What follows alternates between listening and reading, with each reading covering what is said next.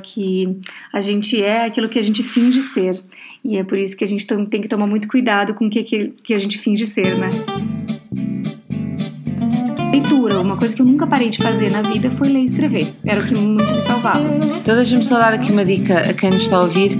Peguem numa caneta, num papel, porque vamos anotar muitos, muitos, muitos livros. Para quem gosta de ler, este vai ser um podcast espetacular.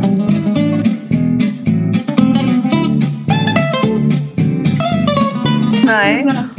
Porque a literatura salva. Eu falo que não é só Jesus que salva, a literatura também salva. Hashtag Eliana, que é. diz. Este é o primeiro hashtag de hoje, que é, é. a literatura salva.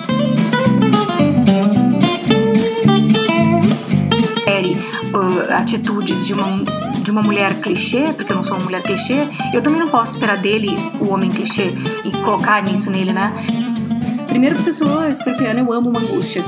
então eu lido muito bem com uma escuridãozinha, com uma sombra, sabe? Então não tenho problema com isso. Mas o ligar os pontos para mim me ajuda muito. Que a gente é aquilo que a gente finge ser.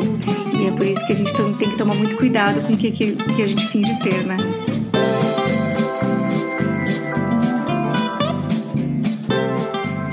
Olá, bom dia e boa segunda-feira. Hoje vamos falar inspirado, se calhar não, mesmo inspiradas na frase, naquela frase do Sartre que diz: Não importa o que fizeram de nós, importa sim aquilo que nós fazemos com o que fizeram de nós. E hoje nós estamos aqui com a Liana Rigol e vamos falar sobre a importância das histórias que nós nos contamos. Mas antes, vamos conhecer melhor a Eliana. Muita gente já conhece a Eliana, mas eu vou passar a palavra porque Vamos ver como é que tu hoje te queres definir, não é? Nós temos tantos papéis. Sim, tantas personas. Tantas e personas. A gente tem um autor, o Kurt Vonnegut, que é um autor uh, norte-americano que fala que a gente é aquilo que a gente finge ser. E é por isso que a gente tem que tomar muito cuidado com o que, que, que a gente finge ser, né? E essas pessoas são os papéis que a gente consegue, enfim, né? Que a gente assumiu as máscaras desde a infância, que a gente vai levando por toda a vida. Isso a gente vai falar bastante sobre a nossa história, né? Nossa biografia humana. E, enfim, eu sou Helena Rigol, eu sou brasileira, como vocês podem ver. e, e, a minha trajetória se dá assim: eu nasci numa cidade do interior, muito próxima do Uruguai, da Argentina, lá no sul do Brasil. E aí eu saí de casa aos 17 anos e eu fiz faculdade de Direito em Porto Alegre, capital do Rio Grande do Sul, e fiquei por lá trabalhando só com Direito, que é o que eu achava que eu ia fazer durante toda a minha vida. E eu trabalhei então por 10 anos com o Direito, fui para São Paulo passar uma semana, acabei mudando minha trajetória para São Paulo quando eu, eu fui entrevistada, enfim, para ser advogada de uma multinacional de publicidade. E aí eu fiquei morando em São Paulo, foi uma loucura. Meus pais ficaram de cabelo em pé. Eu liguei dizendo que eu não voltaria. E aí eles foram. Meu pai tratou de ir lá uma semana depois para saber se. Como, como, assim? A pessoa não conhece ninguém em São Paulo? Como assim te contrataram como advogado de uma, de uma agência global de publicidade, né? Eu nem sabia que era publicidade na época. E, enfim, e aconteceu que eu mudei toda a minha vida. Eu tive bastante coragem de uh, aceitar, né? Viver numa cidade como São Paulo, que é uma. É uma metralhadora de seres humanos, esmagadora de pessoas. Uma selva? Uma selva, mas é uma cidade mais adulta que eu já conheci na vida. Assim, São Paulo te faz, Total. te faz crescer na marra. E eu tinha então 26 anos, passei a viver lá. O salário era excelente e e eu vivia e tinha muita vivia muita muita solidão. Eu me, me questionava muito o que, que eu estava fazendo lá. Mas eu, enfim, o que, o que me, sempre me acompanhou foi bastante leitura. Uma coisa que eu nunca parei de fazer na vida foi ler e escrever. Era o que muito me salvava. Então deixa-me só dar aqui uma dica a quem nos está a ouvir. Peguem numa caneta, num papel, porque vamos anotar muitos, muitos, muitos livros. Para quem gosta de ler, este vai ser um podcast espetacular. Cheio, cheio de indicações. Sim, já vamos, já vamos perceber porque é que tu indicas tantos é, livros, não é? Exato. Porque a literatura salva. Eu falo que não é só Jesus que salva, a literatura também salva. Hashtag Eliana que é. diz. Este é o primeiro hashtag de hoje, que é, é, a literatura salva, não é? A literatura salva. E não é só literatura, assim, né? Enfim, livros tradicionais e de literatura, enfim, portuguesa ou uh, né, Machado de Assis, não é exatamente isso. É uma é uma questão de que um dia eu me determinei, muito solitariamente em São Paulo, a fazer uma árvore genealógica. E eu pensei assim, Eu tenho muito contato com a minha família, sempre tive, mas eu saí de casa muito cedo e eu pensei que as experiências que eu estava tendo novas na vida em São Paulo, nenhum dos meus familiares tinha tido porque ninguém nunca tinha saído da província, da província, né, do, do interior, quer dizer, enfim, do sul do Brasil. São Paulo é uma coisa muito maior, onde havia uma diversidade de gente, 11 milhões de pessoas numa mesma cidade e tal. E eu gostava muito de ler e eu comecei a formar uma, uma árvore genealógica de autores que eu comecei a me dar conta que eu ia em busca desses autores na hora que eu tinha qualquer problema. eu fiz terapia, né? Enfim, fiz, fiz psicanálise, fiz psicoterapia, né? Como paciente. Então, investiguei bastante as minhas sombras, a minha infância, que a gente vai falar aqui sobre isso também. E, enfim, só para seguir a minha trajetória aqui rapidamente, eu Conheci o meu marido na agência, ele era formado em direito também, mas acabou indo para o lado da publicidade, virou redator nessa agência, a gente se conheceu lá, fomos morar juntos um tempo depois, e um ano e pouco depois a gente, ele recebeu uma proposta para ir para o Canadá, em Toronto. Eu não sabia falar nada de inglês e topei a aventura porque eu acho que a vida é uma aventura humana, assim, que a gente tem que, enfim, né, tem que, tem que com, com ousadia e alegria topar as, as, coisas. E eu fiquei muito feliz. Eu pedi, pedi demissão, já estava no outro emprego. E aí cheguei no Canadá. O Lins foi com, com um emprego numa multinacional lá. Então ele teria. Foi a primeira vez na minha vida que eu parei de trabalhar. Que eu parei de fazer dinheiro, na verdade, né? É, o meu próprio. Porque eu sempre. Que eu, desde que eu fui morar, enfim, na capital estudar, eu fazia o meu próprio dinheiro para meu sustento, pagava minha faculdade e tudo mais. Então foi com 29 anos, prestes a fazer 30, é, eu acho que eu, enfim, cheguei em Toronto sem saber falar nada de inglês e aí eu me permiti uma coisa que eu nunca tinha me permitido até então, que foi parar as máquinas. Eu me permiti fazer uma coisa que eu nunca tinha feito, que era poder só ir para os parques, olhar para o céu e ler poesia e fotografar e ler, ler, ler, ler e escrever, ir para os cafés. Os cafés eu sempre brinco são os meus templos assim de paz. E eu me permiti fazer isso por dois meses. E foi uma grande, uma amiga que mora na França me deu esse conselho. E foi o único conselho bom que eu recebi na vida. ela falou pra mim assim. Não acredito. É, ela falou pra mim: Nossa, tu tem que seguir isso porque assim é muito rápido que a gente que, que, a vida se estabelece num outro lugar e que as coisas voltam à rotina num outro lugar. E ela disse: não perde esse olhar primeiro uh, curte, é, né? Enfim, autoriza-te, é, não é fazer isso, autoriza não... a ficar livre por um tempo, assim, não, não sai na, na corrida dos ratos, né? Sim, que do é busy, busy, do busy, busy, busy, busy, daquela das formigas sempre ocupadas e de que tu tem que saber falar inglês para ontem. E eu ficava pensando, não, mas enfim, né? Eu tinha todo o meu dinheiro que eu tinha juntado em poupança em São Paulo, eu tinha esse dinheiro, o Lins ia pagar as contas da casa e muitas amigas que estavam como expatriadas com os maridos elas diziam assim, coitado dos meninos trabalhando e nós aqui, sei lá, num restaurante ou num café e eu não tava nem aí, tipo, tipo, tinha acontecido uma situação em São Paulo de que o Lins ficou desempregado e eu sustentei a casa por uns cinco meses, o que foi uma libertação completa para mim, porque eu fui criada para nunca depender de homem, sabe aquela história? Uhum, uhum. Então, para mim, aquela situação em São Paulo foi perfeita pré pré porque ali foi maravilhoso. Eu senti uma coisa de que eu disse pro Lins: olha, eu ganho super bem, tá aqui o meu o cartão, né? A gente vai viver. Enfim, a mãe dele tava, tava tava muito doente e eu falei para ele é muito bom que tu esteja sem emprego agora que tu pode ficar com a tua mãe a mãe dele chegou a falecer ali em quatro cinco meses então ele pôde ficar muito tempo com a mãe dele foi muito bom para ele assim libertador e para mim foi libertador porque a gente teve uma uma troca ali enquanto né, namorados morando juntos há um ano e pouco, muita intimidade, né? Porque dividir dinheiro né, dessa maneira, eu, eu queria fazer com que ele se sentisse muito muito leve e não carregado numa coisa de, ah, eu estou desempregado, assim. Sim. Entendeu? Nós falamos tanto de, daquilo que a mulher carrega. Exato. Mas o homem também carrega, com não certeza, é? Com certeza, com certeza. Não é? Todas uhum. estas histórias que nos contam na infância, que nós assimilamos para nós, não são só. Fala-se muito da mulher e que uh, devemos trabalhar para o empoderamento da mulher, mas simultaneamente também o homem precisa de ter algum tipo de empoderamento e essa uhum. liberdade em que eu não sou eu não preciso ser sempre o sustento da, da casa, uhum. também é preciso dar essa liberdade, não é? Nós não tínhamos pensado nisto agora quando estávamos a programar esta conversa, não, mas, mas é, é, muito, muito importante. importante. É. Para as relações não se darem em cima de clichês, porque nós mulheres reclamamos muito dos clichês, né? Então, quando é colocado muitos clichês em cima da gente, mas na relação, no fim, a gente acaba. Uma amiga, eu lembro que uma amiga falou: Ai, mas tu não te importa que ele está sem trabalhar? Eu, como assim eu me importo? Eu me importo pela pessoa dele, de como ele está se sentindo, mas isso não tem nada a ver com o papel, porque eu não tô eu não tô aqui namorando ou enfim casada com um papel. E assim como eu não quero que ele espere uh, atitudes de uma de uma mulher clichê, porque eu não sou uma mulher clichê, eu também não posso esperar dele o homem clichê e colocar nisso nele, né? Nós estamos aqui trabalhando num, num casamento a gente sempre brinca que ninguém quer morar numa instituição, e casamento é uma instituição. Então, como vamos, como vamos fazer que, que isso seja uma coisa divertida, né?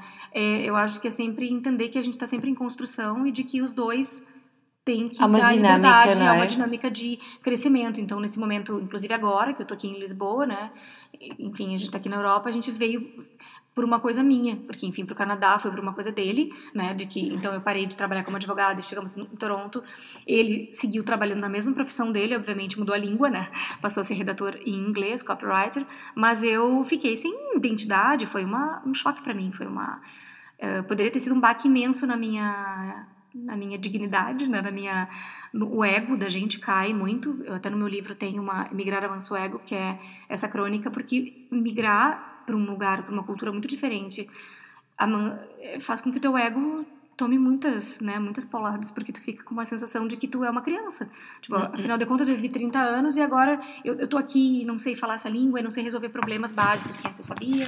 Enfim, a vivência em Toronto ali naqueles primeiros tempos foram de muita valia para mim, principalmente porque eu, dois anos depois eu, eu engravidei e virei mãe, e quando eu enfrentei a maternidade fora do Brasil, uh, isso que as mulheres falam, né, que a maternidade a gente atravessa um portal e que depois desse portal a gente não se reconhece mais, eu posso dizer que de tudo que eu li, do pouco que eu sei, a gente não, eu não esperava, eu não esperava me encontrar a mesma Eliana no espelho. E eu acho que a expectativa que a gente faz é muito boa, assim, eu, eu não quis, eu não queria encontrar a mesma Eliana no espelho, eu não esperava encontrar dois meses depois, uma semana depois, aquela mesma no espelho.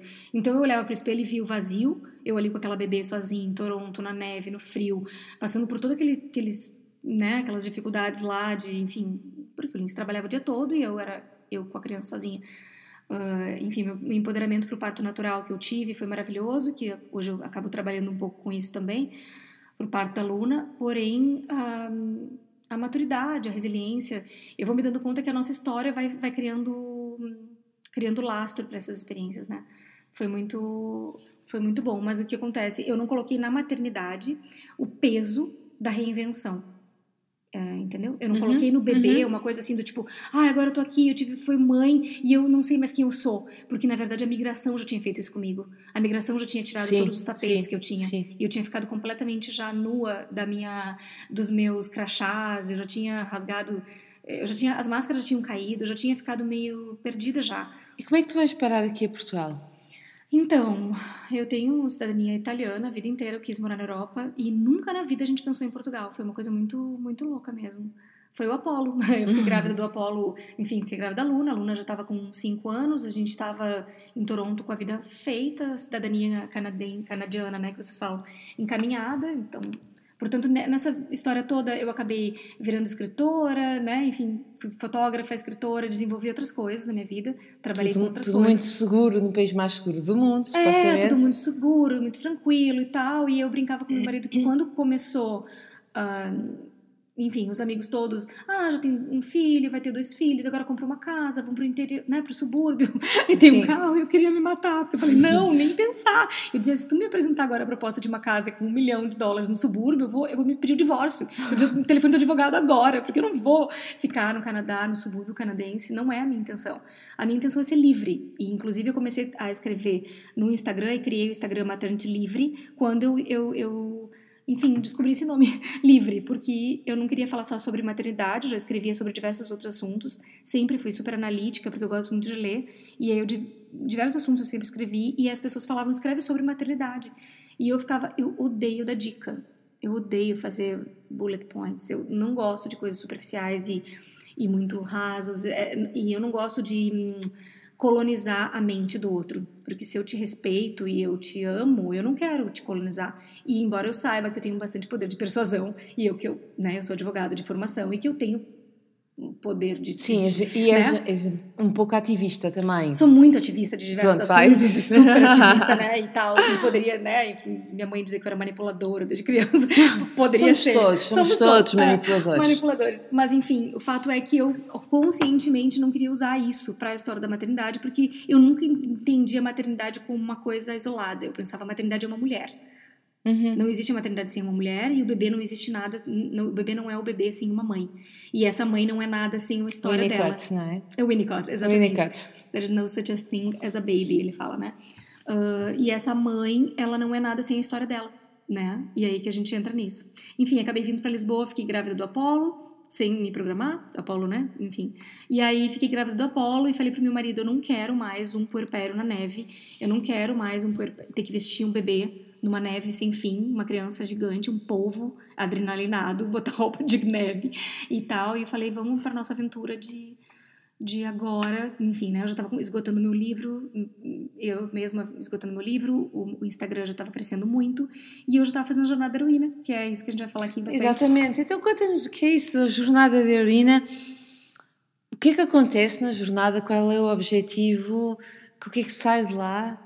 Olha, essa história da jornada é muito interessante porque por conta do Maternity Livre e eu falar bastante nos stories e eu conversar bastante com mulheres sobre isso, eu trago muitos temas que acabam sendo temas, uh, uh, enfim, temas bastante uh, mitológicos, tá? É uma coisa, eu leio bastante Campbell, Joseph Campbell, A Jornada do Herói, O Poder do Mito, enfim, é, psicologia, história.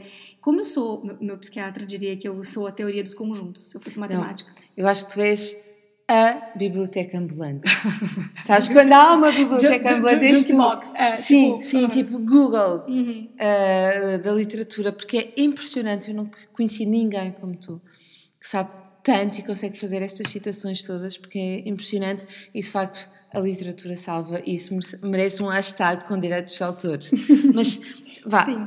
Então é isso, aconteceu que as mulheres começaram a me pedir uh, ah, para marcar. O Apolo tinha acabado de nascer, o Apolo nasceu em casa, em Toronto, e aí eu tava com, com um bebê, né? E as mulheres começaram a me pedir: eu preciso que tu marque, que tu coloque preço, eu preciso conversar contigo, eu faço terapia há 10 anos, eu preciso tomar uma decisão importante. Só que, um, é como eu disse, por que, que eu fiz essa árvore genealógica de autores? Porque eu vi aqui na minha família ou nos meus amigos, ninguém tava, ninguém tinha experiência para me ajudar sobre aquelas determinadas coisas novas que eu ia passar. Ninguém tinha migrado, ninguém tinha passado por essas situações. Então, eu não tinha como conversar com a minha mãe, por exemplo, dizer: "Mãe, eu tô angustiada porque tu vê, eu tô passando por, tu entende? Tudo que eu falava caía no vazio. Então, eu não sentia é, é, enfim, pessoas que tinham que falavam sobre migração subjetiva, pessoas que falavam sobre eu sabia que se a pessoa migrasse para o Canadá, ela vai no YouTube, alguém coloca lá, ah, como ir comprar na IKEA, como, nanana, enfim, coisas objetivas. Mas sobre coisas subjetivas, de diversas dificuldades e tal, que linkassem coisas, filosofia, linkassem, porque eu sempre gostei de linkar. Eu faço um. Sempre brinco que além de alfabetizada, eu fui na segunda série e, e eu O que é a segunda série aqui segunda, em Portugal? É segundo ano? É. é segundo sete ano. anos? Não, depois do, do primeiro ano, quando a gente se alfabetiza.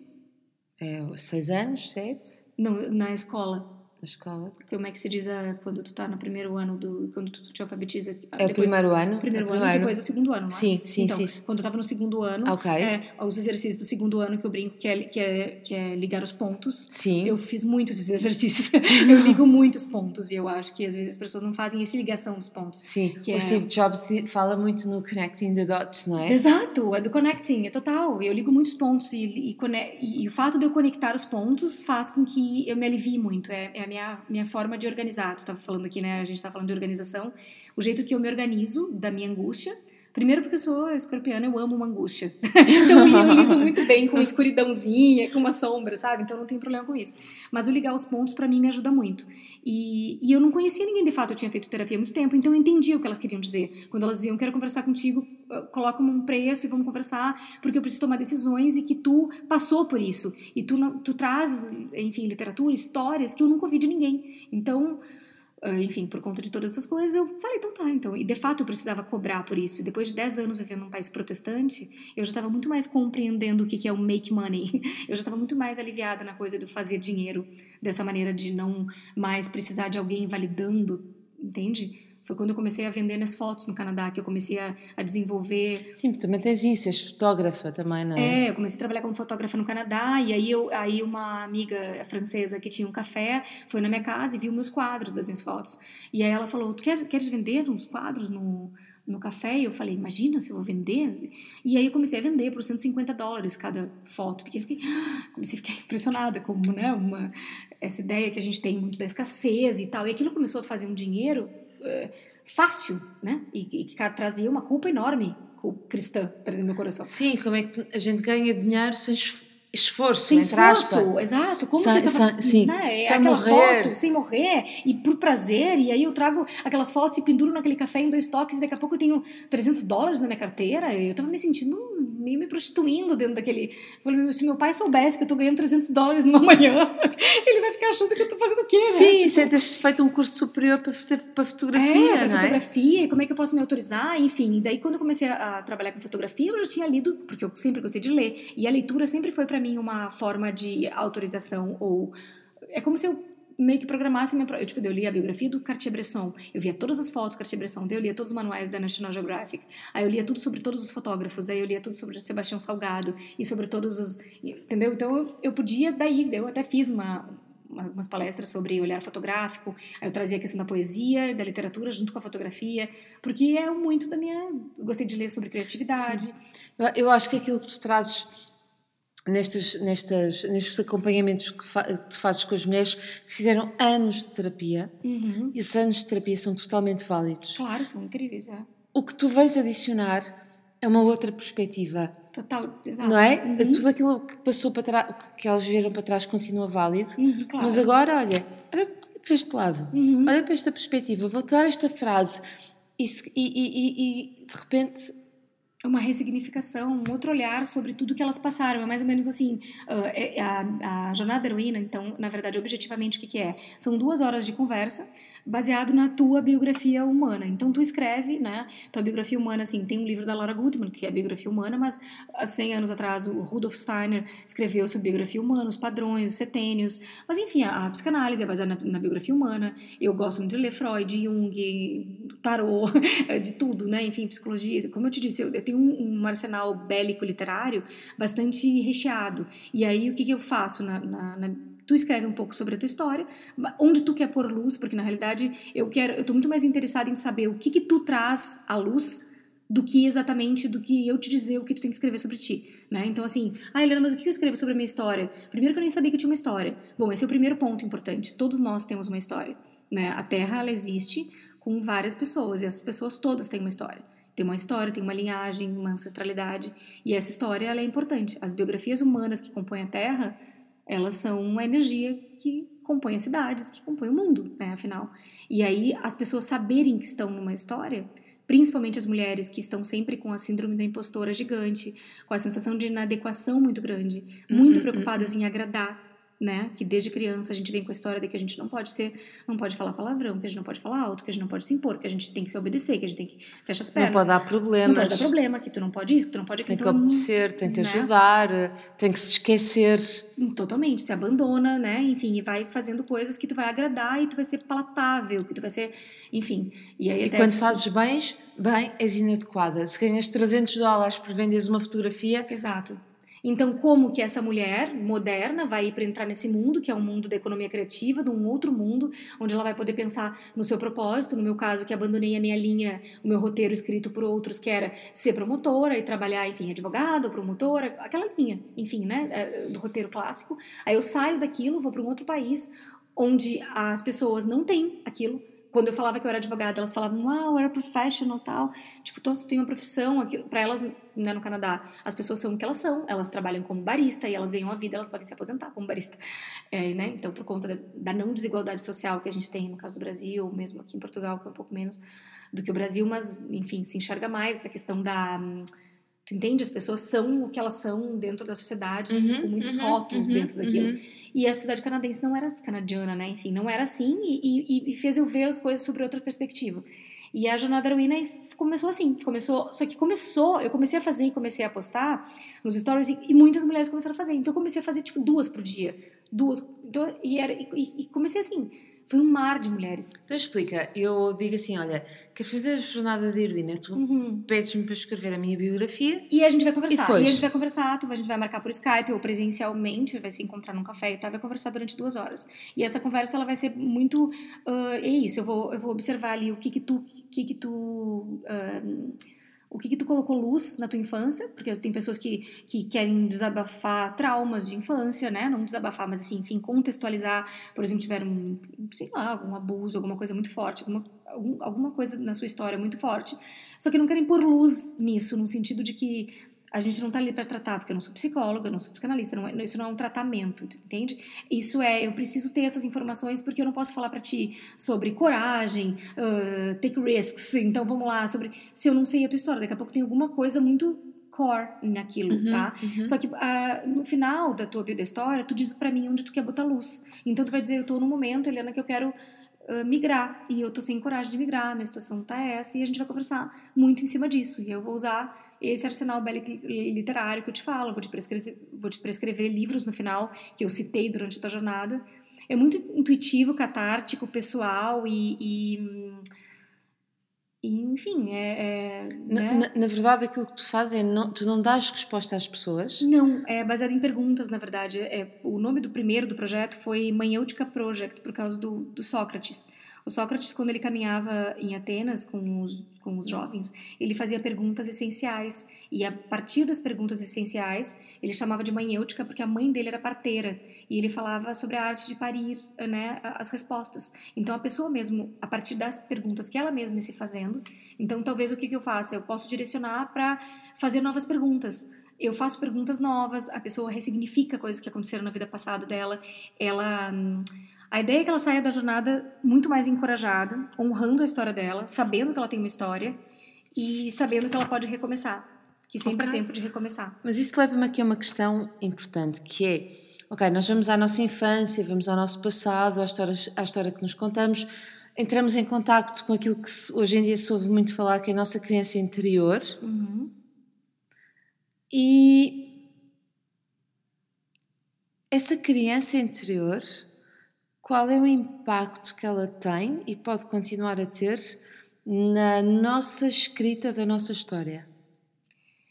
Eu acredito que a gente, se a gente ignora, se a gente nunca na vida olha para trás e nunca na vida reconhece que a gente é fruto daquilo que a gente foi exposto, daquele lugar que a gente veio, que as nossas crenças e o jeito que a gente olha o mundo é baseado nas crenças de pessoas que nos, né, enfim, que nos contaram o que a gente era quando a gente era criança e, e, essas pessoas não sabiam nada delas mesmas, porque elas nunca tiveram tempo nem para olhar. Então aqui não é uma questão de julgamento com pais, avós, enfim, são pessoas que, é que eu sempre digo assim, precisa uma geração inteira para usar um terno e uma gravata, né? Enfim, teve uma geração inteira que plantou batata, tem uma geração que passou fome sem batata, tem uma geração que tem a semente, tem uma geração que planta batata, tem uma geração que colhe batata, e a gente está aqui comendo batata frita, né? Transgênica do mercado, no mercado sem saber de onde vinha a batata, sem saber que a batata é uma raiz e tal. Então, por conta de que a gente está recebendo tudo muito pronto, e se a gente não analisa, enfim, toda uma história, mas não é que julgar, então eu não julgo a minha mãe por não sobre a minha infância e tal, mas eu dou, eu dou uma olhada nessa minha infância, porque se eu não olho para trás para saber que a Eliana, de seis anos, o que ela pensou dela mesma veio baseado no que foi colocado nela, se eu nunca olhar para isso, eu não sei, eu não sei por que eu tô patinando com 40 anos. Porque uhum. eu sempre falo, né? Se quando a gente fica com a história, ah, fica falando da mãe. A minha mãe sempre fala, mas já vem falar da mãe. Tudo é culpa da mãe, mas que é saco. Tirem, Freud, não é? é, tirem os olhos da mãe. Tinha uma mulher brasileira que ela falava isso, né? uma, uma atriz brasileira desbocada, que ela tudo é culpa da puta da mãe, que saco isso, eu vou parar com esse psiquiatra porque ele tá culpando a minha mãe demais. E não, essa brincadeira da história da mãe, mas é que o filtro do 0 a 7 anos acaba sendo do, do da mãe no sentido de que a mãe nomeia o que acontece. Sim. Então tem gente que vai passar o uma vida inteira referência, sim. só o discurso da, da mãe, entendeu? Porque é o amor primordial, é da onde tu veio de fato, né? Enfim, uhum. é, é, é, o ventre. Nós há bocado, eh, ao jantar, falávamos que quando existe uma mãe numa, numa casa, quer queiramos, quer não, na maior parte das vezes é a mãe que coloca a energia dessa casa. Mas agora, Ok, nós temos esta situação. A Eliana que se construiu até, até hoje com base em determinadas crenças, olha para o passado. Uhum. E aí ela olha para o passado e ela ressignifica muita coisa. Ela volta para lá, ela fala situações inadequadas que aconteceram com ela com seis anos, ela volta lá e daqui a pouco ela consegue se. Ela não, ela, ela volta para aquela criança e ela diz para ela mesma que não foi ela culpada daquilo, porque a criança. E a gente vai carregando muitas vezes uma ideia de que a gente uh, é culpado de situações que aconteceram. E a gente volta lá e a gente entende que não era culpado. A gente volta com um olhar do adulto. Sim. Entendeu? Quando tu diz maternar a criança interior. Mas eu, eu não quero aqui ficar na ideia de que a gente vai ficar muito tempo nesse lugar não. das sombras, né? Não. Então a gente volta, a gente volta, a gente entende que a gente pode subir para as alturas e que a gente volta e fica na nossa vida, que é onde está o mistério, que é na nossa vida, né? Nosso... Eu, eu, eu, gosto muito daquela ideia de ir ao passado, uhum. perceber que nós fomos, uh, ou que nos sentimos culpados, ou que nos sentimos vítimas. Uhum. E que agora olhamos para lá e dissemos, podemos dizer, eu não tive a capacidade naquele momento interpretar as coisas como estou a interpretar agora. Não quer dizer que agora seja correto e na altura tivesse sido incorreto, mas de acordo com a história que me estava a contar na altura uhum.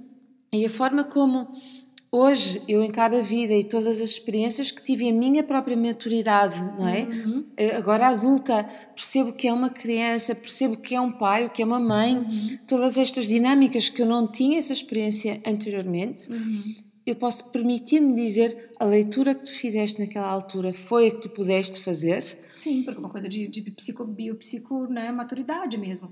Só Justamente. que tá tudo bem e a gente vai, a gente vai, cada um vai ler, é, é uma coisa de se aceitar, aceitar a leitura que a gente fez e tudo bem. E não ficar na, no julgamento, nem da leitura que a gente fez lá e nem da leitura que a gente faz cá. Mas que a gente volte para cá e diga, para que eu seja protagonista da minha história, eu não posso ficar na condição de vítima. Justamente. Porque é o que a Simone de Beauvoir sempre fala. Quando a gente se coloca na posição de vítima, na posição de vítima a gente não muda nada. Nada. Né? E a gente só daí fica querendo mudar os outros. Sim. E essa ideia da gente querer mudar os outros é uma grande patinar na vida, porque tu não muda ninguém, ninguém muda ninguém, ninguém empodera ninguém. Então quando eu falo da jornada, eu falo, ah, então é, tu trabalha com o empoderamento feminino, tu empodera mulheres. Não a mulher, a mulher eu, eu gostaria de que ela, ela, que ela, ela botasse luz, eu boto luz na, na força que ela mesma tem. Sim. E que ela sai dali olhando para aquilo. É como se ela organizasse um porão dela. Ela vai no porão, ela entra né, com máscaras naquele porão, ela dá uma limpadinha, ela volta e depois ela mesma tem condição de entrar ali sozinha. Sim. Mas é para ela tomar, uh, primeiro, ciência de que ela tem uma história, honrar sobre isso e depois tomar direcionamento na, na vida, no que ela quer, no propósito dela. Então,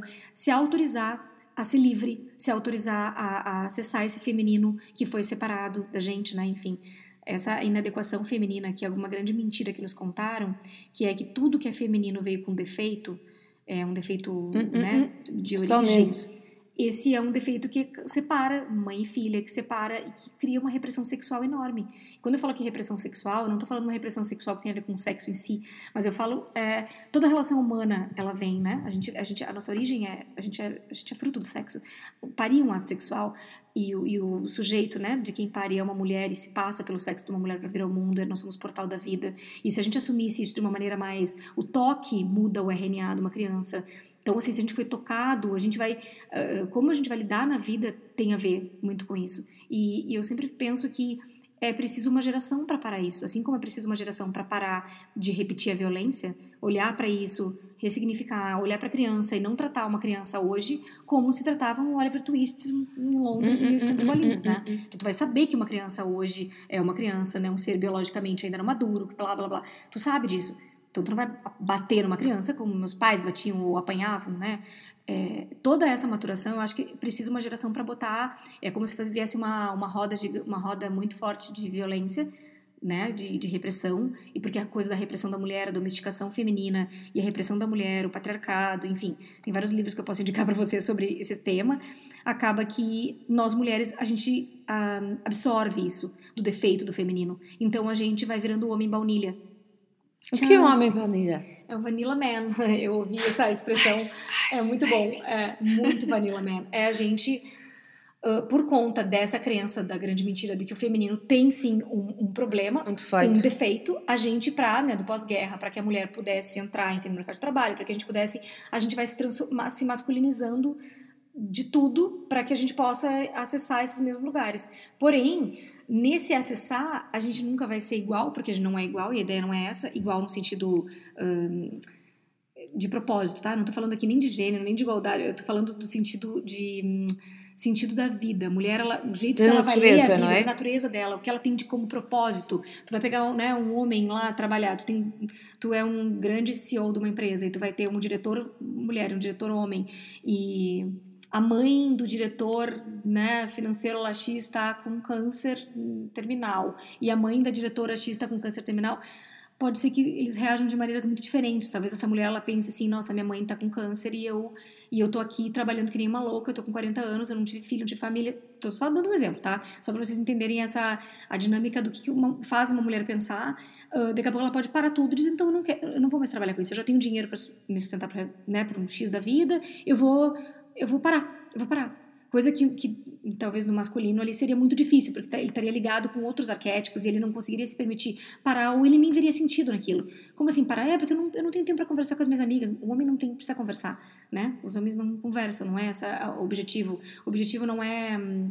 Eu estou trazendo todas essas informações muito baseada num livro que chama Paradoxo Sexual, que é o livro de uma psicóloga montrealense até de Montreal, chamada Susan Pinker, e ela fala muito sobre essa questão do, do gênero do, do, do homem baunilha, né, da mulher se transformar em homem ba- baunilha, e foi a primeira que eu ouvi falar sobre síndrome da impostora. Isso foi lá em 2007 ou 2008, quando ela lançou o livro dela, que chegou no Brasil em português. E quando eu cheguei no Canadá, em 2010, 2009 ali, ela estava em todas as bancas lá. Ela estava também, eh, enfim, era best-seller no Canadá também.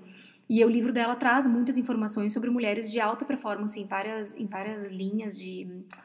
eh, em várias profissões, enfim, da engenharia, do petróleo, advogadas e tal, e que tinha uma impostora gigante dentro delas. E elas agiam ali, né? Enfim, descob- ela descobriu, por exemplo, no escritório de, de, de alta performance em Nova York, que as advogadas mulheres ganhavam menos do que os homens. Hum, hum. E ela ficou aquela coisa, como é que pode, né?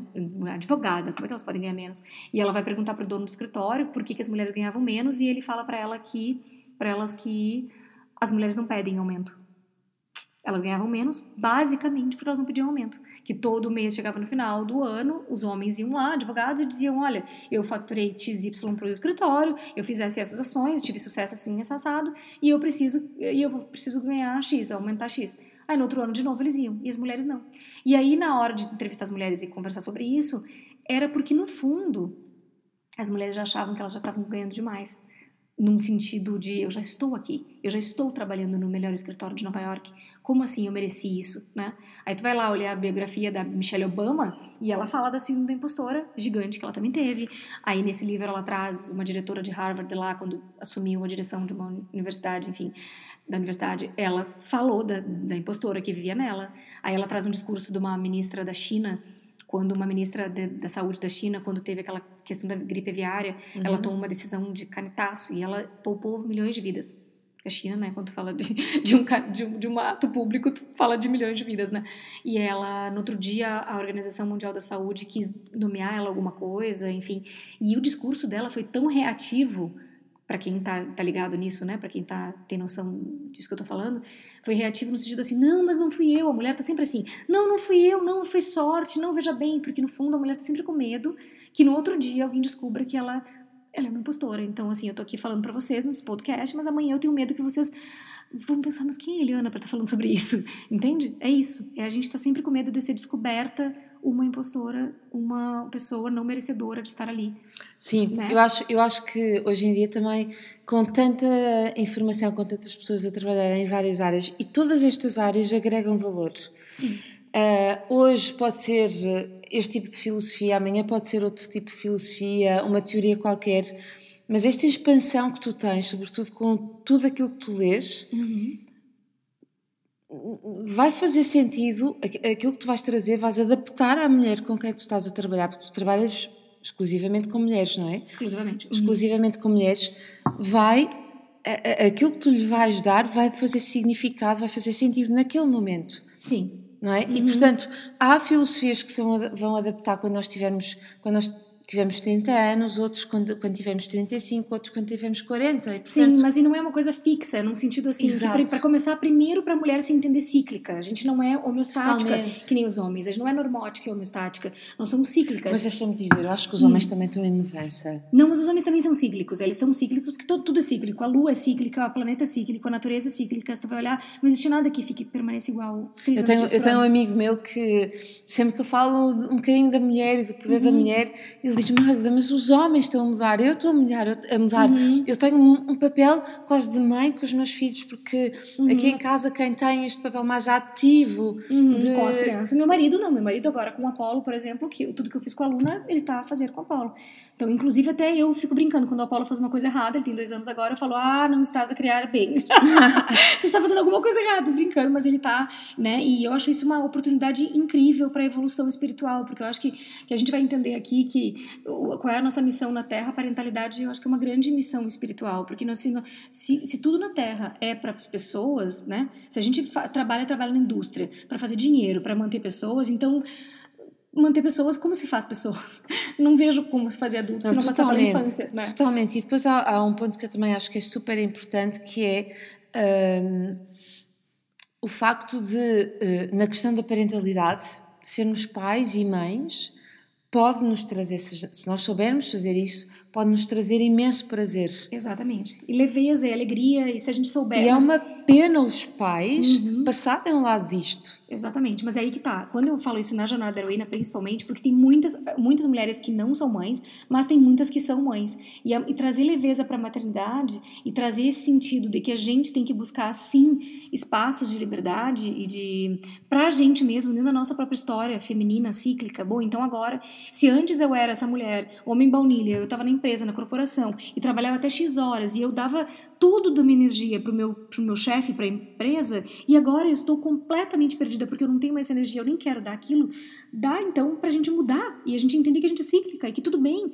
Eu não estou desvalidando a minha versão Eliana da advogada corporativa que morou em São Paulo, que trabalhou, que fez dinheiro, que blá blá blá blá. Eu não estou desvalidando, eu me olho como uma Eliana válida dentro daquele ciclo. Mas eu, mas eu também não posso querer voltar àquele ciclo. Então eu pari uma criança, eu mudei completamente, e eu quero voltar a ser aquela de 27 anos? Não! Isso não é para mim a evolução. A evolução é eu acessar quem eu vou me transformar. Então na jornada da heroína também eu trago esse aspecto da gente aceitar os ciclos e aproveitar. A flexibilidade, uh... não é? Adaptabilidade e, Exato. e flexibilidade. E ser, e, ser, e ser feliz no sentido assim, não ser feliz do, do, do, do clichê de, de, né, de família margarina, nada disso, porque eu acho que a angústia é extremamente importante para a humanidade. A angústia nos ajuda muito, mas a, o peso não ajuda em nada. Então, assim, a gente trazer leveza, bom humor para os dias, né? Isso que tu falou da energia da casa, uh, mudar os hábitos. Uh, né? Aventurar-se a mudar de continente. De continente, se aventurar, entendeu? E se questionar e pensar nisso. Tem uma frase da Ellen Keller, que é maravilhosa, que ela fala: a, a vida é uma aventura ousada ou não é nada. A segurança não existe na natureza. Eu acho isso fantástico. Porque quando eu fui saber quem era a Ellen Keller, eu falei, quem é essa? Que largou quem é essa? Essa é informação. A Ellen Keller é uma, é uma. Foi a primeira surda muda, cega. Eu sei, eu vi o filme. Exatamente. Eu vi o filme, filme? vi o filme sobre ela, um filme é. preto e branco ainda. Vi sim, senhora. Tu acredita que ela é filha, ela era filha de um grande fazendeiro do Alabama e ela e, o, e esse fazendeiro do Alabama muito rico. Extraordinária ele era amigo história. do ele era amigo do do aquele que, que inventou o telefone, o, o Grambel, que inventou o telefone. Esse cara, o Grambel, que não era só conhecido porque ele inventou o telefone, ele, tinha uma, ele estudava surdos, surdez, e ele tinha então uma escola em algum outro lugar lá, enfim. E ele falou pro pai da Ellen Keller, que era um fazendeiro rico do Alabama, dizendo para ele assim: ah, tem uma, uma, moça nova que veio da Irlanda, que era que foi a, a, orientadora dela, e essa pessoa chegou lá e ela tinha 7, 8 anos. Tu imagina que ela não falava, sim, ela sim. tinha surtos, porque tu imagina uma pessoa que não, não fala, não vê, não, não, não, não codifica nada. E aí chegou essa mulher que virou, né, enfim, a, a grande, uh, enfim, professora e orientadora e amiga dela, que trouxe esse novo, não era nem braille, só era um outro método, e ela passou num, num único dia bicho quase, não era? De que bicho, era, que, é. que isso tu vês no filme. Imagina, devia ser um bicho mesmo. Sim, porque, claro. E, é. e humanizou-se. Humanizou-se no mesmo dia, ela começou a dar, dar nome às coisas. É, é lindíssimo a cena, né? enfim, a, a, passagem, porque eu li muito da vida dela num livro, e ela vai contando exatamente detalhes de quando ela falava da água, né? Que ela começou a sentir a água cair na mão, e ela ouviu a palavra água, deu um jeito, ela nomeou, e ela começou a nomear tudo, e passou que um dia tudo... Enfim, tudo para dizer que ela, ela, foi a primeira mulher, ela era ativista de direitos sociais, e foi a primeira mulher a se formar em Belas Artes nos Estados Unidos a Ellen Keller, por, mesmo com tudo, todas essas deficiências. Então, quando eu vi isso, eu falei, gente, se, ela, se essa mulher cega, surda, muda, sei lá o que, conseguiu falar uma frase maravilhosa dessas, que a, que a vida é uma aventura ousada ou não é nada, aquilo me pegou de um jeito e me pega. Tudo que, que fala isso, não há caminho, né? Enfim, se há caminho não é o teu, que é a frase do Campbell, que eu adoro. Enfim, tem a Jornada do Herói, do Joseph Campbell também, que muito me inspirou para fazer a Jornada Heroína porque eu sempre falei, né, se, se o herói é, é, é se, se, se, o homem, né, enfim, precisa do, se a humanidade precisa de histórias, porque a gente não é feito de, de átomos, a gente é feito de histórias, né, imagina a mulher, a mulher precisa de muita história, a gente precisa, a gente é feita de história num nível muito sutil. Sim, e muito superior. Nós estamos a chegar ao final do podcast, mas eu tenho aqui duas perguntas para ti. Eu sei que não gostas de dicas. mas, não, lá, mas vai ter que ser. ok, ok. Hum. Mas antes, antes disso, uhum. como é que nós podemos desconstruir tudo isto nas nossas, nas nossas cabeças e como é que nós podemos ensinar os nossos filhos e os nossos companheiros sobre esta nossa jornada? Uh, eu acho que a gente primeiro se aceita, depois a gente se investiga e depois a gente relaxa e goza. a gente pensa assim, a gente, eu, eu penso sempre assim, eu, se, se, não agora, quando? E se, nem, se não eu, quem? Eu penso, se não agora, se eu tô com Repete. quase 40 anos, se não agora, se não agora, se eu não parar agora para rever a minha história, para viver de um jeito mais leve como eu quero viver, eu agora, com 30, eu vou fazer 39 anos esse ano, então eu me perguntaria, se eu hoje não ousar viver a vida que eu quero viver, nas mínimas coisas, porque a gente não quer. a, a, vida não é feita de grandes planos, ela é feita de, de, pequenos detalhes. Então, se nos pequenos detalhes eu não investir na minha vida, quando que eu vou investir? Ah, mas quando eu me aposentar, mas você tá entendendo que tu pode. Nem é que tu não possa te aposentar, é que a pirâmide tá pegando fogo, a vida não é mais como era há 40 anos. Ninguém mais fica 40 anos na mesma empresa para depois ganhar um relógio de ouro né? As coisas não estão não tão dessa maneira. Hoje a gente se adapta. Eu vou comprar meu relógio de ouro. É. Né? tu não vai na mesma empresa, tu vai mudar mil vezes até lá, né? Enfim, a adaptabilidade é. E eu acho que no momento que a gente faz isso, a gente mostra para os nossos filhos de que a vida vale a pena, num nível de, de que a gente nasce e se desenvolve e morre sem ser só consumidor. Porque hoje, né, depois do império. Super né? isso nós somos criadores, caramba. É, nós, nós criamos. Então eu sempre digo, as pessoas falam assim, ah, mas como tu planeja muito? Eu falo, não planejo. Eu sou boa em me adaptar a, a criar o futuro, ao invés de me adaptar. Totalmente. Entendeu? Então eu acho isso. Tem uma frase de um japonês maravilhoso, eu acho que era o cara da Sony, que ele dizia assim, ele chegou nos Estados Unidos, os Estados Unidos estuda muito o mercado, né? E ele perguntou assim, tá, mas e aqui no Japão? O americano perguntou para ele, e aqui no Japão, como é que vocês fazem? Vocês estudam o mercado? Ele olha para ele e fala assim, não, nós criamos o mercado. muito bom. E eu acho que é isso, a gente não tem que estudar, entendeu? A, a, a gente tem que criar a nossa vida, criar a nossa própria história, mas para isso a gente tem que ser protagonista. E para a gente saber se a gente é protagonista, para tu identificar um protagonista de um filme, tu tem que ver quem que no filme sofre a mudança, opera a mudança, se coloca em condição de começou o filme de um jeito e terminou do outro. E se a gente fizer isso e não passar o filme inteiro repetindo, ah, eu nasci assim, vou morrer assim sempre, Gabriela, tu conhece aquela música? Conheço. Então, é essa música, a gente uh, largar a mão das nossas desculpas e partir para ação, mínima que seja cada dia, eu acho que daí a gente traz essa luz para a vida para os nossos filhos. Porque as crianças de hoje, elas não precisam. Enfim, né? A gente está com uma tecnologia enorme, tem comida à disposição, tem tudo, só que os jovens estão se matando, né? Os milênios serão conhecidos como a geração que quis morrer. Se uma geração está se matando, é porque nós, enquanto adultos, não estamos trazendo perspectiva de futuro para essa geração. Totalmente. Eles estão vivendo em cativeiro, tá? tá nós, hoje, mundo... nós, hoje, nós estamos a gravar aqui do, em Lisboa, na sala de uhum. formação da certificação em parentalidade positiva e estivemos justamente hoje a falar sobre a adolescência e sobre a não perspectiva de futuro. Exato, qual é o futuro? Que daí fica todo mundo falando, né? Ah, nós temos que conscientizar as crianças, e ficam só falando de coisas climáticas, vai tudo explodir, tarará, tarará, e, não, e a gente não dá para eles noções. Tem uma frase do Eric Fromm que eu gosto muito, que ele fala assim: não há saída para a humanidade, mas a saída para o indivíduo. E eu sempre trago isso porque ela não é uma frase individualista, ela é uma frase que, que chama a individuação. Quando tu vai ver sobre individuação, dá uma gulgada depois no, no, do Jung, quando ele fala sobre individuar-se, a gente se tornar um indivíduo, a gente botar, né, enfim, fazer uma delimitação de quem a gente é, é lindo, porque a gente passa a ver a vida a partir do nosso filtro, colocar sentido na vida e não esperar que a vida venha com sentido do, no shopping. Tu não vai no shopping, tu não vai achar o sentido da vida comprando. E, né, e tem uma outra frase do Saramago que eu gosto muito, que ele fala, existem dois impérios, os Estados Unidos e tu.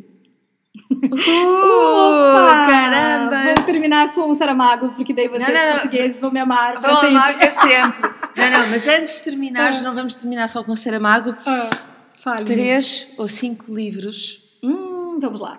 Isso é difícil. Prescrição de livros. A Eliana prescreve livros. No final da jornada heroína, eu prescrevo livros, muitos do, dos quais eu comentei durante a jornada. O bacana da jornada é porque eu acabo uh, exercitando todo esse arsenal de livros que às vezes eu esqueço, né, que eu tenho, e aí cada pessoa, enfim, uma neurologista vai lembrar de coisas que eu li do Oliver Sacks, por exemplo, que, que uma pessoa normal nem vai ter interesse, outra que, enfim, de uma psicóloga vai lembrar de... E eu, como eu tenho muito esse arsenal, é muito bom para mim, porque eu acabo eu mesma rememorando muitas, muitas dicas, né, e prescrições. Tu não és só uma biblioteca ambulante, tu és um disco duro ambulante. Eu sou quê? Um disco duro, sabes? Disco aquele, duro. aquele disco de armazenamento de dados. Ah, eu sei. Eu fui, ó, tá vendo a minha infância? Eu, tive, eu sofri muito pacto de invisibilidade, porque eu, eu sofria muito quando eu agia assim. Aí eu vou falar do pacto de invisibilidade, tá? O pacto de invisibilidade que a gente faz quando a gente é criança é quando a gente sofre muitas humilhações de algum jeito, por, uh, ou chamadas, assim, né, dos nossos pais, irmãos, amigos, por ser quem a gente é. E aí a gente, por muito tempo, a gente abafa quem a gente é por conta disso. Por conta de fazer sofrer quem a gente mais ama. Hum. Então, portanto, uh, quando eu falava muito assim, então uh, as pessoas na minha volta, amigas, minha irmã, começavam, ah, já vai ela falar, já vai. Claro que tu leu, né? Leu algum livro? Então, assim, meus primos todos faziam medicina. E eu cheguei em Porto Alegre com 17 anos. Aí eles começavam, como estudantes de medicina, começavam a comentar alguma coisa. E eu dizia, sim, sim, isso é uma pesquisa do RNA. Que... Aí a minha irmã falou, mas claro que tu leu, né? Tipo, como de onde tu leu? E eu ficava, eu não sei de onde eu, sabe? Eu ficava meio assim, do tipo, eu tenho que ficar quieta, não posso ficar falando o que eu, o que eu gosto e tal, porque as pessoas vão achar vou que eu tô me exibindo, que eu vou, vou incomodar, incomodar, eu vou incomodar, eu vou... Então, para mim, quando me veio isso, foi quando eu li uma fra... um, um poema do Mayakovsky, que ele fala que ele, ele conversa com o sol, e no final o sol diz para ele que gente é para brilhar. O, o sol pergunta para ele, tu acha que é fácil para mim brilhar? É maravilhoso, o poema é maravilhoso do Mayakovsky, é, é, é uma conversa. Isso. Eu vou te dar esse poema. E ele fala isso no final. Ele fala que gente é para brilhar. Esse é o meu lema e o do sol. E que tudo mais vai pro inferno. É muito bom. Porque daí, quando eu li esse poema, eu falei: gente é para brilhar. Me causou um, um, um, um incômodo muito grande. Será mesmo que gente é para brilhar? Como assim, gente? É Esse é o nosso maior medo. O nosso medo é de brilhar. O nosso medo não é de dar errado. O nosso medo é de dar certo. É de brilhar. O nosso medo é de. Pode ser enorme. Enorme. E, pode, e, e, o nosso medo é não dar conta Exato, desse brilho. desse brilho. Assim como é? né, de, de ser bom do orgasmo. Por que, que fala em francês que o orgasmo é, é petit mort? La é? petite mort. La petite é mort. verdade. Sabe por quê? Porque o orgasmo ele gera uma descontinuidade da vida. E a gente tem muito medo da descontinuidade. O orgasmo ele faz, ele seria uma, uma ideia de, de, de, de gozo extremo, de que tu, de que tu teria uma, uma pequena morte, tu ficaria solto no universo por cinco segundos. E a gente tem muito medo de, de, entendeu? A gente não só tem medo da violência, a gente também tem medo do, do orgasmo, do pico do prazer. A gente tem medo de muita coisa boa. E, e isso são crenças. Sim, porque é que eu vou merecer? Por que, que eu vou merecer, é? né? Eu não sou merecedora e afinal de contas eu fui, eu fui muito inadequada na minha infância, eu não sou merecedora, então para isso tudo. Se eu estou a falar destas coisas todas boas que me estão a acontecer, alguma coisa vai dar errado. Vai dar errado. Com certeza. Então não vou cuspir para o ar porque não, vai cair em cima exato, de mim. Porque a gente ouve muito isso. Então nós somos aquilo que a gente foi exposto. Então quando a gente vai lá na nossa infância e a gente revisa as crenças dos nossos pais, as crenças, eh, enfim, né, que a gente ouviu muito, muitas daquelas frases, elas nos construíram. E daqui a pouco a gente está repetindo isso. E o que a gente pode fazer é fazer uma nova reprogramação. A gente reprograma o nosso Total. cérebro e a gente começa a falar frases novas, a gente faz afirmações novas, a gente se diz coisas de maneiras diferentes, a gente começa a dizer que vai dar certo. Eu comecei a teimar com 25 anos, a falar coisas diferentes. Eu comecei, eu saí de uma, de uma, de uma criança adolescente pessimista, mal-humorada, que chutava tudo, para com 25 anos começar a dizer para minha mãe que eu ia achar vaga de estacionamento em qualquer lugar, que tudo ia dar certo para mim, que eu ia fazer o Inter, meu time lá de Porto Alegre, ser campeão do mundo, porque eu ia projetar, e eu não sei o que. Eu li um livro chamado é, Visualização Criativa. E eu tinha 25 anos, aquilo me fez um imenso sentido que eu podia visualizar e que a, a, tudo era energia. Daí eu fui atrás da biografia do Einstein, do Tesla e pesquisar sobre energia no sentido físico. enfim, grandes, grandes e grandes, enfim. Mas eu vou então vamos lá, vamos lá aos livros, estamos Vamos. mesmo a chegar à parte final. Tá, então vamos lá. Então. Então, como a gente tá falando de mulher, mulher, primeira coisa, vamos. Eu vou citar um livro que chama. Um livro que é bem pequeno, que chama Os Quatro Compromissos, do Dom Miguel Ruiz. Esse livro vai trazer quatro compromissos, que é uma. Enfim, ele- é um, ele é um mexicano que tem uma descendência tolteca, e ele recebe essa missão espiritual de escrever sobre isso. E ele fala dos quatro compromissos, que eu acho que tu já começa a falar aí sobre comunicação não violenta, tu começa a falar sobre, sobre filtro, a cortina de fumaça, o medo, a sociedade do medo. Eu acho que ele, ele é um dos que pequenininho ele traz uma, um resumo né, bastante, bastante importante sobre não levar nada pro lado pessoal, por exemplo, que eu acho que Hum, hum, muda hum, bastante Muito. né, a vida quando tu começa a ver que todo mundo É leva tudo pro lado pessoal. Ah, mas é que daí é isso, é a gente olhar que a gente tá. Se a gente tá levando pro lado pessoal, a gente tá num hiperego, a gente tá num- Sim, na coisa e vai infantil. sofrer, né? vai sofrer, Sofrer completamente. demais, porque ninguém tá na tua cabeça, ninguém é, ninguém tá fazendo aquilo pra te magoar. As pessoas estão fazendo coisas por motivos próprios, como tu faz também. Então, assim, ninguém mora num, né, no Brasil, em Portugal, no Canadá, as pessoas moram nas suas cabeças. Então, essa essa questão do não levar nada pro lado pessoal nesse livro é o grande enfim. Ensinamento. É, Dom Miguel Ruiz, ah, Depois vamos escrever isso Escreve. na, na descrição na do, descrição do podcast. Tá, do podcast, ok. Vamos lá, outro. Mulheres que Correm com Lobos, porque eu não sei se vocês conhecem, obviamente esse livro é bastante conhecido, da Clarissa. Ela é uma psicóloga junguiana e ela é uma arqueóloga de histórias. Ela pega histórias contadas em diversos, né, em folclores e tal, e ela pega as, as mais, mais cruas e ela traz interpretando os arquétipos, enfim, e eu acho um livro para a vida, eu acho formidável. Porque, porque para nós mulheres é para vida. Então, na Jornada da Heroína, eu acabo prescrevendo às vezes porque é um livro que não é um livro que se esgote, não é um livro que tu começa e termina. É um livro que tu pode ir abrindo, às vezes, aleatoriamente. Às vezes, se tu, se tem uma amiga que está passando por, um, por exemplo, um relacionamento abusivo, que tu estás a ver que ela está sofrendo por, porque alguém está manipulando alguma coisa, tu manda ela ler o Barba Azul, uma, né, enfim, esse conto no Mulheres Correm com Lobos, e a interpretação. É brilhante, é brilhante. Porque quando a gente ouve uma história, a gente se coloca num lugar de muito conforto. Ahn, quando eu tô falando de ti diretamente, se eu te disser, Magda, você a sofrer um relacionamento abusivo, não está vendo o que teu marido está fazendo, Zé", tu fica ali, defender. né, tu vai te defender, tu levanta uma, um muro. Uma barreira, completamente. Completamente. E aí, se eu te digo assim, olha, lê esse livro do Barba Azul, aí tu lê completamente, né?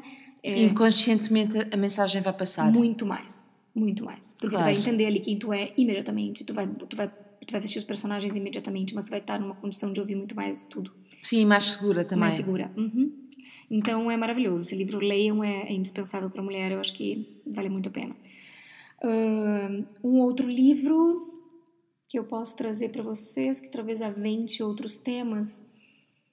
São tantos, não é? São tantos, é. Eu tô Tu, pensando. tu falaste daquilo da bruxa há uns dias. Ah, o Caliban e a Bruxa é um Exatamente. livro para quem, para algumas mulheres que estão entrando nisso, né, de entender mais sobre o patriarcado, a domesticação da questão feminina. O Caliban e a Bruxa da Silvia, ela E o livro que falaste hoje? Ah, do, ah, do Viktor Frankl? Sim. Ah, Em Busca de Sentido.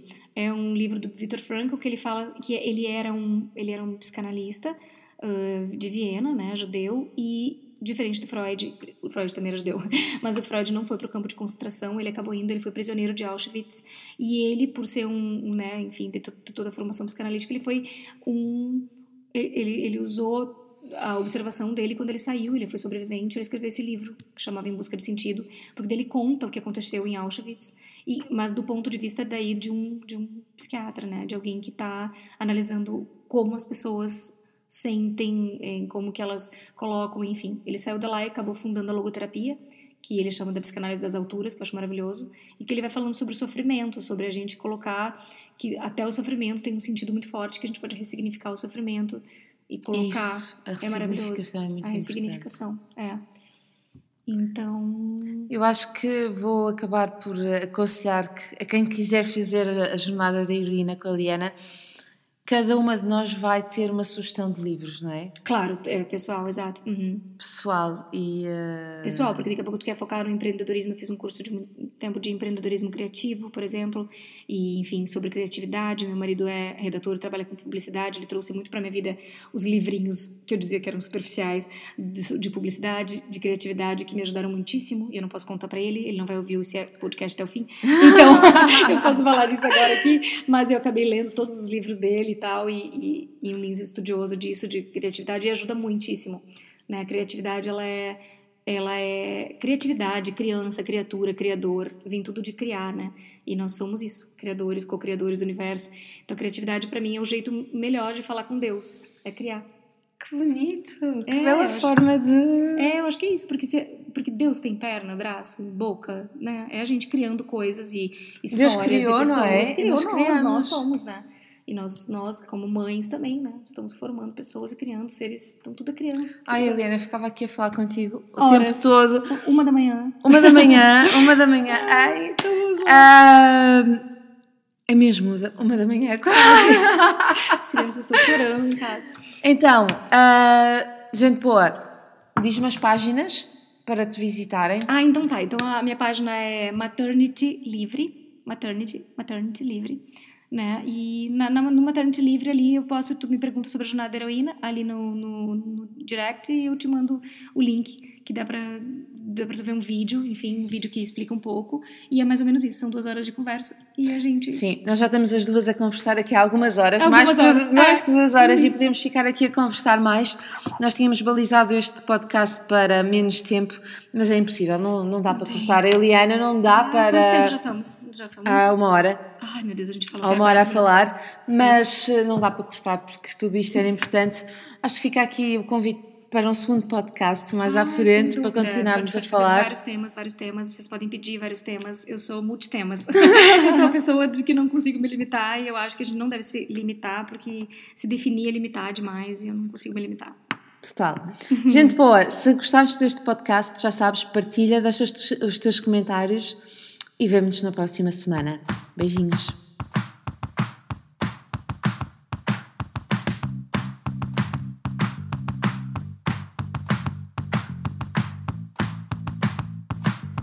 Gostaste deste podcast?